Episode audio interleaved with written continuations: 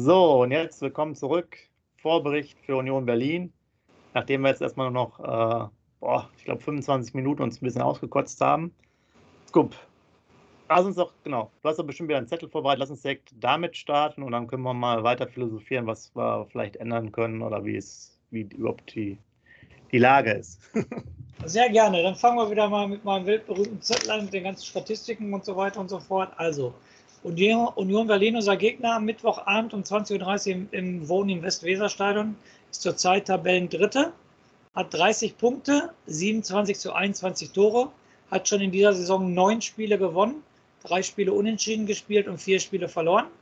In der Auswärtstabelle ist Union Berlin mit 10 Punkten Achter, 10 zu 14 Tore, also eine Tordifferenz von minus 4, hat auswärts drei Spiele gewonnen, ein Spiel unentschieden gespielt und vier Spiele verloren. So, wir sind aktuell Tabellenzehnte, haben immer noch die 21 Punkte, haben aber jetzt ja, super daran gearbeitet an, so, an unserem Torverhältnis, haben jetzt minus 8 Tore, also 26 zu 34 Tore, haben im Laufe der Saison sechs Spiele gewonnen, drei Spiele unentschieden gespielt und sieben Spiele verloren. In der Heimtabelle sind wir zurzeit Tabellen 13 haben zu Hause 10 Punkte geholt, haben 14 zu 13 Tore geschossen, haben drei Spiele gewonnen, ein Spiel unentschieden gespielt, aber auch vier Spiele verloren. So, dann, ich stelle ja immer vor, den Trainer der anderen Mannschaft, sehr interessant, ist Urs Fischer, 56 Jahre alt, ist ein Schweizer. Von 2003 bis 2007 hat er die U-Mannschaften beim FC Zürich trainiert, die U14, die U16, die U21 von 2007 bis 2008 war er Co-Trainer bei den Profis von FC Zürich. Von 2008 bis 2010 war er dann der U21-Coach von FC Zürich. Von 2010 bis 2012 war er dann der erste Trainer vom FC Zürich, also der Chefcoach. Von 2013 bis 2015 hat er FC Thun trainiert und von 2015 bis 2017 den FC Basel. Und in den drei Jahren ist er mit dem FC Basel zweimal Schweizer Meister geworden und einmal Pokalsieger. Und seit 2018 ist er bei Union Berlin. Und das ist auch eine absolute Erfolgsgeschichte. Da hatten die Verantwortlichen bei Union Berlin also richtig ein goldenes Händchen.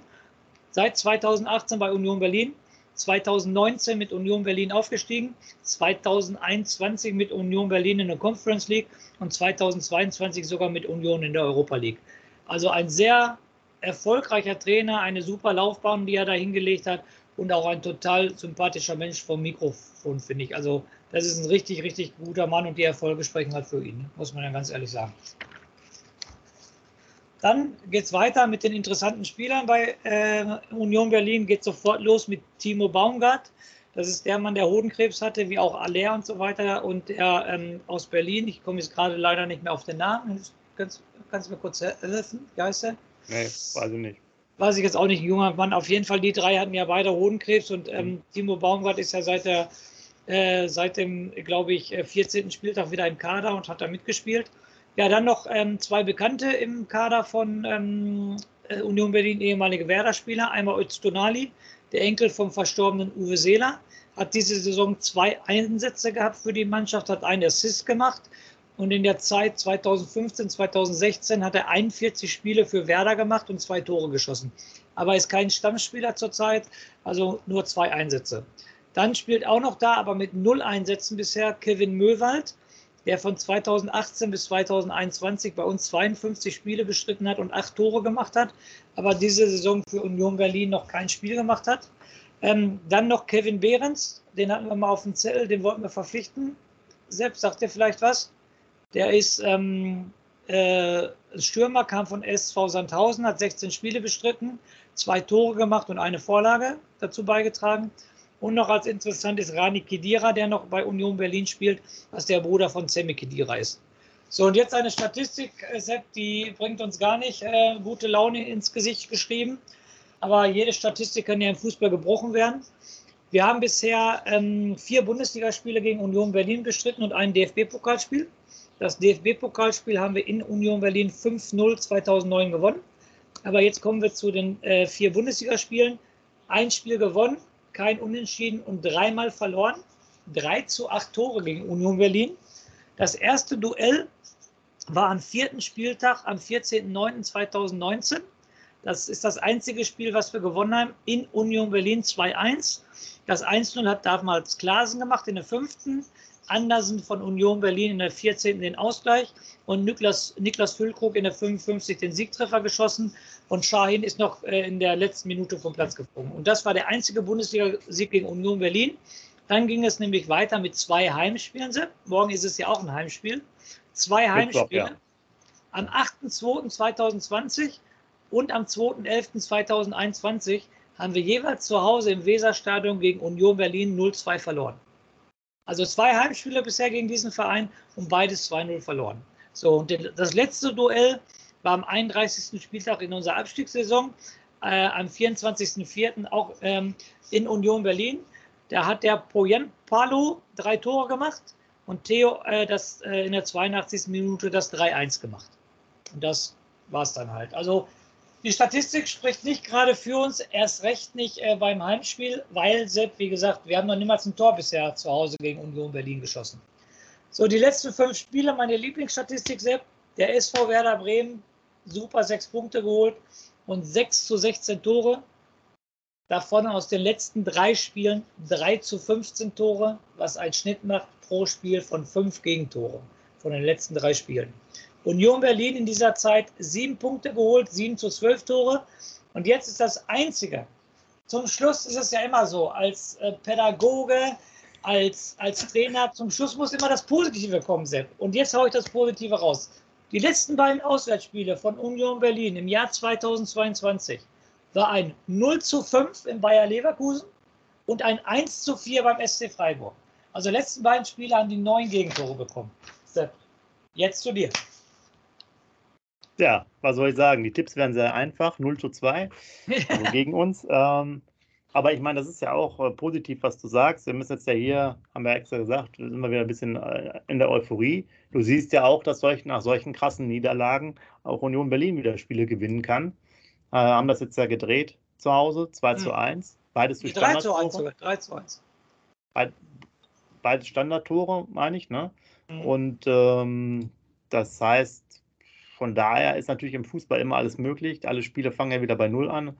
Weiß ja den alten, altbekannten Satz. Und äh, Union Berlin ist natürlich aus meiner Sicht ein äh, undankbarer Gegner.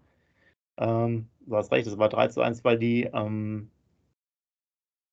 weil die natürlich, sagen wir mal, mit Leidenschaft spielen, auch sehr konsequent. Die sind auch wieder in der, in der Abwehr. Ich glaube, die zweite oder drittbeste Abwehr stellen die wieder.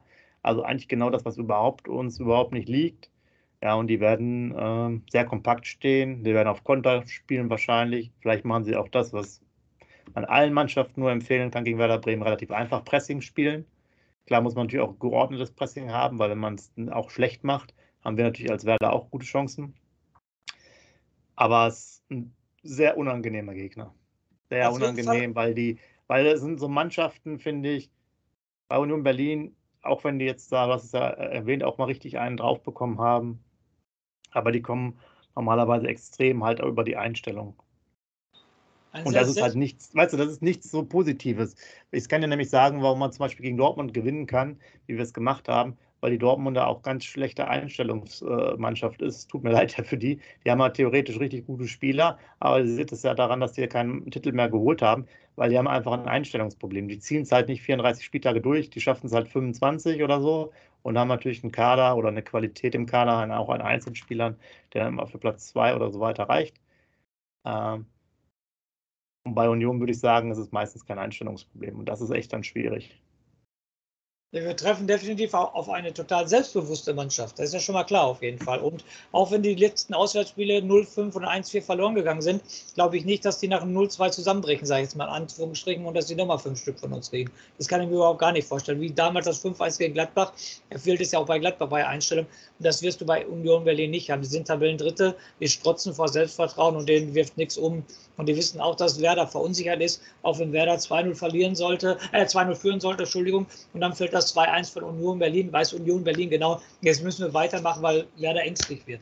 Und deshalb, also ich muss ganz ehrlich sagen, das letzte Spiel hängt natürlich noch total in den Knochen, sage ich jetzt mal so, aber ich will nicht von chancenlos sprechen, aber meiner Meinung nach, äh, dass unsere Siegchancen gegen ähm, Union Berlin am ähm, Mittwoch sind bei für mich 20 Prozent, wenn überhaupt. Es spricht alles gegen Werder Bremen. Alles. Krasse, krasse Aussage. Ich meine, ihr könnt auch alle ins Stadion. Ich habe jetzt noch gesehen, es gibt noch Resttickets wohl. Das ist nicht ausverkauft, das Weserstadion. Das ist ja 20.30 Uhr am Mittwochabend. Äh, das heißt, wer in, um die Ecke wohnt, kann da noch hin. Da gibt es wohl noch Tickets. Wenn ihr das richtig gesehen habt, bei werder.de auf der Homepage konnte man das lesen. Ich glaube eher so höhere Kategorie 50 oder 65 Euro. Ähm, ist auf jeden Fall noch was da. Vermutlich Tickets dann, die dann auch bei Union Berlin nicht abgesetzt wurden. Und dann lass uns doch jetzt mal zu einem ganz spannenden Thema kommen, weil wir es jetzt extra nicht angerissen haben. Thema Aufstellung, Scoop. Bevor ich auf das Thema Aufstellung eingehe, will ich noch mal kurz, ganz kurz, 1 zu 7 gegen 1. FC Köln. Und wer investiert denn jetzt 60 oder 65 Euro für eine Eintrittskarte Wesersteuer? Ja, der, der um Ecke wohnt, oder?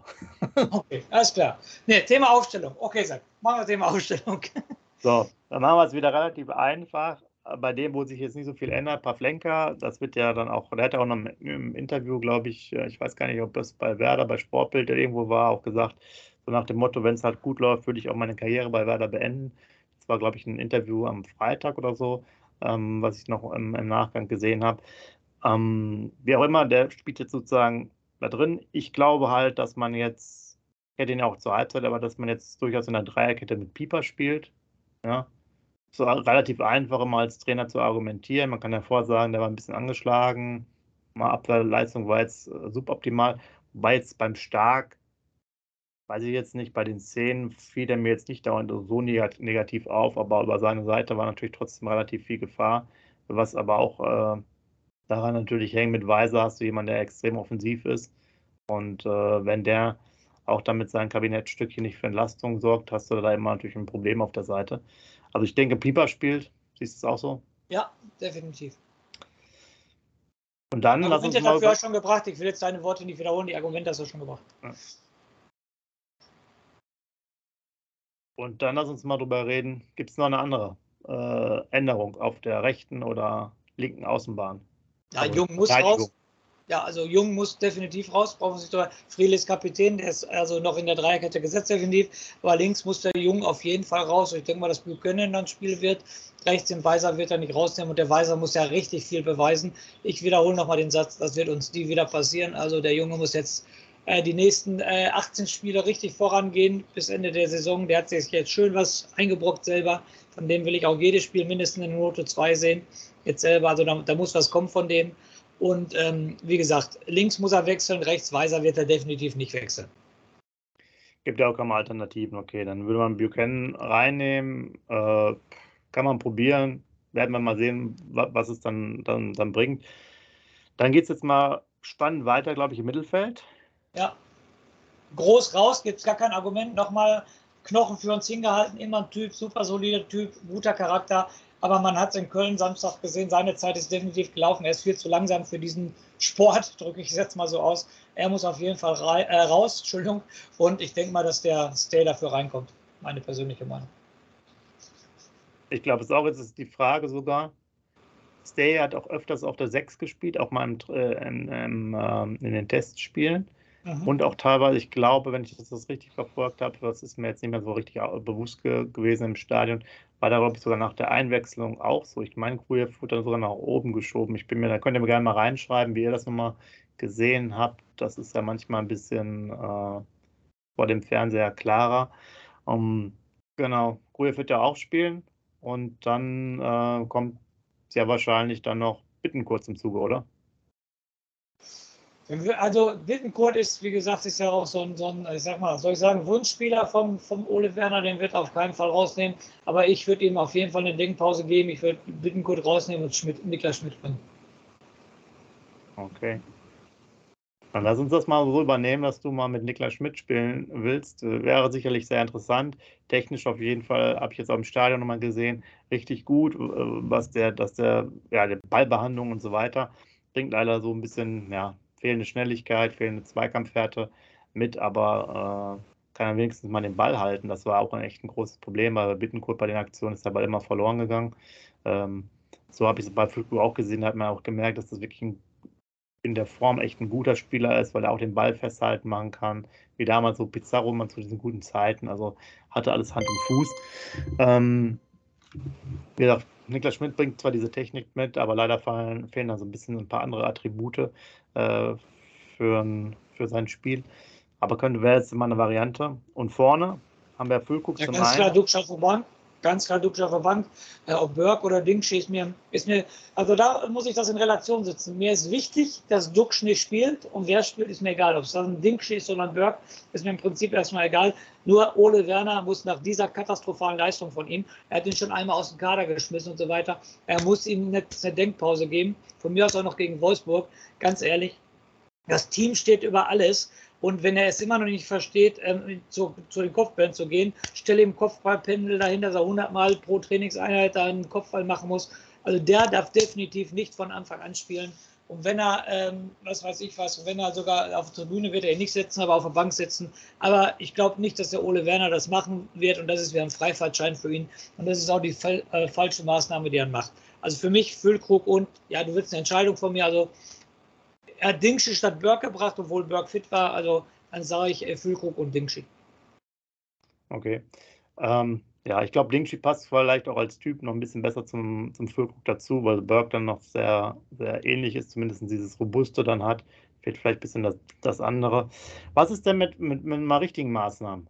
Eher so, Salifu muss mal spielen, Berger von der U23, also wirfst du da mal welche rein. Wer bei Augsburg zum Beispiel, habe ich dann mitbekommen, die haben sich einen 19-Jährigen geholt, der hat dann gespielt gegen Dortmund direkt für 100.000 Euro. Auch so eine Frage, ne, brauchen wir jetzt nicht mehr aufzumachen, aber wo kriegen wir so jemanden her für 100.000 Euro Ablöse? Hätte Werder sich auch mal durchaus kaufen können. Heißt jetzt nicht bei dem einen Spiel, man, es geht ja nur darum, dass es ja auch Spieler gibt, die anscheinend keine hunderte Millionen kosten äh, und interessant sein können, auch wenn jetzt ein Spiel jetzt nicht äh, ausschlaggebend ist. Äh, man muss es ja auch mal ein bisschen kitzeln. Es fehlt ja auch ein bisschen an, an Qualität. Und weil ich glaube, ihr schreibt es bitte rein, ich glaube sogar, dass er wahrscheinlich vielleicht nur zwei Änderungen machen wird. Ja, wir lassen unsere Wunschaufstellung mal da drin. Aber so wie ich das befürchte, macht er halt Pieper. Pieper ist aber jetzt für mich jetzt keine riesen Erneuerung, weißt du, das ist halt immer so, ich glaube, jedes Wochenende kannst du mal sagen, stark, Pieper, ne? Mal lässt er den drei Spiele spielen, dann den drei Spiele. Das ist jetzt für mich jetzt dann noch kein Denkzettel. Und bei den anderen wird er sich vielleicht hinstellen und sagen, na, die müssen jetzt sozusagen was wieder gut machen, diese alte Trainerfloskel. Ja, wahrscheinlich wird es so sein, aber bei mir in der Aufstellung sind schon vier Wechsel. Ne? Pieper, Buchanan, Schmidt und Dingschi. Also wenn das, weil du gerade gesagt hast, mal ein Zeichen setzen. Ich finde, vier neue wäre schon ein Zeichen. Und so ein Salifu, ähm, ja, ich weiß nicht, ob er. Wo willst du aufstellen? Ist doch eigentlich ein gelernter defensiver Mittelfeldspieler, oder? Ist genau. Eigentlich wäre da auch hinten drin, Doppel ja. 6 oder so. Deshalb und, oder Grof und Salifu und dafür Niklas Schmidt draußen lassen. Weiß ich nicht. Spielst du dann defensiver, spielst du mit zwei Sechsern zu Hause? Brr, weiß ich nicht. Also ich glaube also nicht. Ich, ich glaube, er wird es auch nicht machen, weil jetzt natürlich die beiden, Berger und Salifu, noch gar keine Minute. Salifu müsste ja dabei eine Zeit angeschlagen, auch gar nicht gespielt haben in der Bundesliga. Also genau. sprich, ist ja auch so eine Frage, ne? schickst du den dann mit null Spielpraxis äh, in Anführungsstrichen irgendwo rein, macht meistens ja auch dann keinen richtigen Sinn. Äh, von daher ist es ein bisschen begrenzt. Aber ich werd, mir wäre auch gelegen, dass man mindestens vier Leute mal wechselt. Ähm, auch als Zeichen, unabhängig jetzt mal vom Ausgang des Spiels. Ne? Ja, nur wie gesagt, dann, ich habe wieder Respekt davor, ähm, dass er äh, Angst vor Namen hat. Ne? Also für mich Bittenkurt und Duxch definitiv von, von, der Bank, definitiv. Und da bin ich mal gespannt, ob er das macht. Also, Sepp, da bist du, liebe User, reinschreiben. Ähm, Sepp, da bist du doch mit mir einig, dass der Duxch auf, auf der Bank muss, oder nicht? Ja, klar. Da bin ich mal gespannt. Da bin ich mal gespannt. Ob er den Mut hat, der Ole Werner. Ja, genau. Schreibt gerne mal rein, wie eure Lieblingsaufstellung ist, was eure Tipps sind. Die müssen wir uns jetzt noch abholen. Scoop, von daher leg du bitte mal los, damit ich ja, meinen anderen ja, ja. Ich sag mal so, du hast ja gerade schon 0-2 getippt, also tippe ich 0-3. Nee, ich habe nicht 0-2 getippt, ich habe gesagt, das wäre das Einfachste für den Tippstand. Ach so, okay, Entschuldigung. Dann, äh, dann bleib, wenn du mich als erstes fragst, dann bleibe ich beim 0-2 ich muss natürlich hier das Positive noch weiter vertreten. Ich sage, wir müssen, wir holen uns 2-2 äh, und Dux macht als Einwechselspieler sogar noch ein Tor. Und ähm, von daher würde ich sagen, ja, ich bin super gespannt jetzt nach der äh, Tracht Prügel. Mein Gott sei Dank ist ja, wie gesagt, englische Woche. Auch mit den vielen Spielen kannst du natürlich viel gut machen. Ansonsten äh, können wir natürlich auch gucken, ob wir Samstag oder Sonntag, ich weiß gar nicht, wann das Spiel jetzt gegen Wolfsburg ist, äh, können wir auch ganz bedeppert wie man so schön sagt, äh, da äh, stehen oder sitzen, weil wir natürlich dann auch ganz weit unten im Keller sind, wenn wir keine Punkte holen. Aber man könnte auch sagen, dass nach Wolfsburg äh, alles wieder ganz entspannt aussieht. Denn wenn man da mal vier oder sechs Punkte holt, dann ist auch Köln auch schon wieder vergessen. So schnelllebig ist ja das Fußballgeschäft. Das ist auch immer der Vorteil. Und ähm, ja, ich bin auf die Aufstellung mal gespannt und auf den Einsatz im Stadion, ja, was sie dann zeigen. Und sage, wir holen halt einen Punkt. Und in dem Sinne würde ich sagen, euch viel Spaß, die im Stadion seid. Ich bin jetzt ja erstmal zumindest für diese Woche raus mit Stadion. Aber es gut macht noch einen Rausschmeißer. Und wir hören uns dann zum Nachbericht und zum Wiedervorbericht dann Schlag auf Schlag diese Woche. Ist ja wahnsinnig viel Fußball. Macht's gut. Ciao. Also Rausschmeißer kann ich nur, du hast gesagt, positiv muss ich es beenden und ich werde es positiv beenden. Als Rausschmeißer werde ich hier definitiv sagen, und da ist ein Spruch, der für mich in meinem ganzen Leben gelten wird, lebenslang grün-weiß. Egal, was die mit uns machen. 1 zu 7, ich weiß jetzt schon, dass ich Mittwoch ab 18 Uhr schon wieder heiß bin wie Frittenfett auf das neue Spiel. Das ist das Schöne am Fußball, dass du immer wieder die Chance hast, dich neu zu beweisen. Und, und sorry, da sieht man, wie ich schon heiß bin auf Mittwoch. Grün-weißes Blut geht hier durch die Adern. Also lebenslang grün-weiß. Schatz, ich bin neu verliebt. Was? Da drüben. Das ist er. Aber das ist ein Auto. Ja, eben. Mit ihm habe ich alles richtig gemacht. Wunschauto einfach kaufen, verkaufen oder leasen. Bei Autoscout24. Alles richtig gemacht. Wie baut man eine harmonische Beziehung zu seinem Hund auf? Puh, gar nicht so leicht. Und deshalb frage ich nach, wie es anderen Hundeeltern gelingt, beziehungsweise wie die daran arbeiten. Bei Iswas Dog reden wir dann drüber. Alle 14 Tage neu mit mir, Malte Asmus und unserer Expertin für eine harmonische Mensch-Hund-Beziehung, Melanie Lippisch. Iswas Dog mit Malte Asmus. Überall, wo es Podcasts gibt.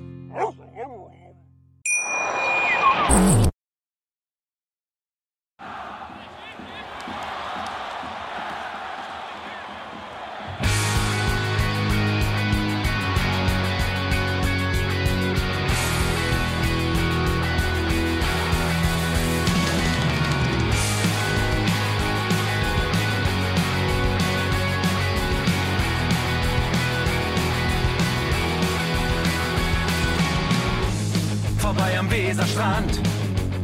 Auf geht's ins Stadion. Wir wollen Werder sehen. Heute geht alle grün. Werder Schal, ein Bremer Bier. Die Ostkurve vibriert. Das wir auf dem Trikot. Werder, wir stehen hinter dir. Werder Bremen, ein Leben lang grün-weiß. Ja, wir sind Werder Bremen. And this is Osterdeich.